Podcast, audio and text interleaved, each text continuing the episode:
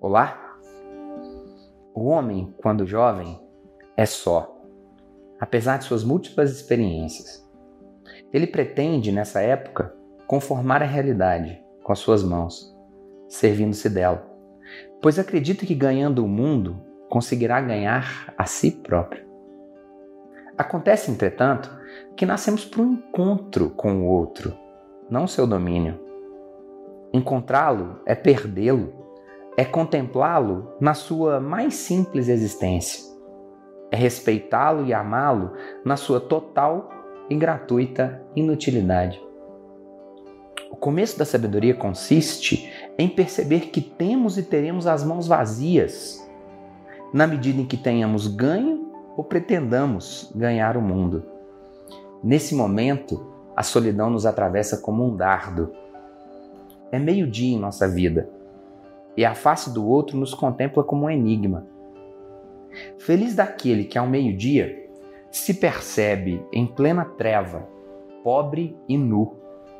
Esse é o preço do encontro, do possível encontro com o outro. A construção de tal possibilidade passa a ser desde então o trabalho do homem que merece o seu nome. Uma carta de Hélio Pellegrino para Fernando Sabino no encontro marcado. E o que é o amor para você? Em um seriado de um desses serviços de streaming, duas crianças conversam sobre a relação de seus pais. Sessão de terapia com Celto Mello. Muitas vezes as pessoas perguntam como que crianças em um ambiente de terapia contam as suas histórias, contam as histórias através das brincadeiras. E as crianças usavam as peças do xadrez para contar de um casamento que já não tinha mais respeito. A mãe, a peça importante da rainha do xadrez, dominava todo o cenário, todo o contexto.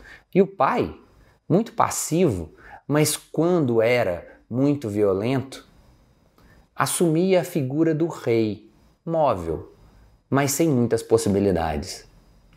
Quando eu perguntei sobre o amor, o que é o amor, eu prefiro dizer que a definição ela é muito mais bela na literatura, na poesia, na filosofia, do que em um bate-papo de psicologia.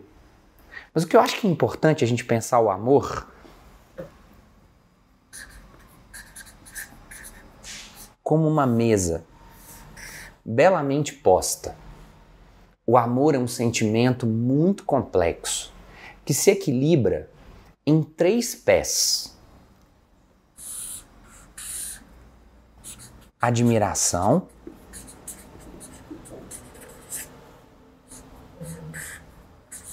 respeito,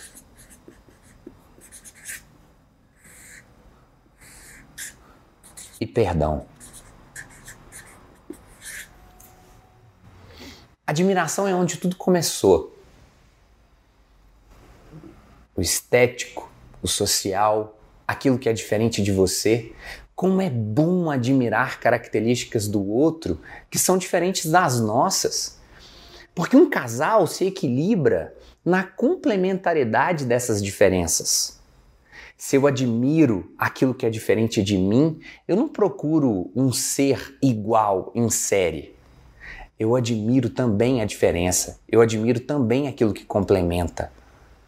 A família é onde o amor está e o começo é essa admiração.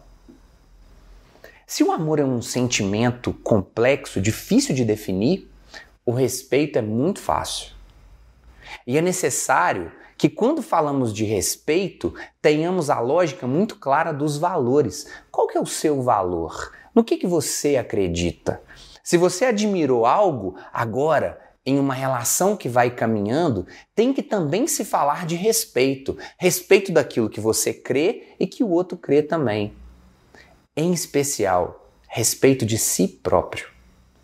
Se você não se respeita e se você não valoriza o respeito, você gosta muito pouco de si. Se você gosta pouco de si, você gosta com péssima qualidade do outro. As relações abusivas que atendo aqui no consultório são relações onde o respeito se perdeu. Se eu perco o respeito, eu também perco o amor. E por último, perdão. Padre Fábio de Mello tem uma questão linda ao falar do perdão, que é quando você se livra da sujeira, da latrina que o outro deixou em você. Carregar a latrina do outro é claramente um movimento ineficaz. Carregar o veneno que o outro deixou para um dia devolver é claramente ineficaz. Perdoar é se livrar disso.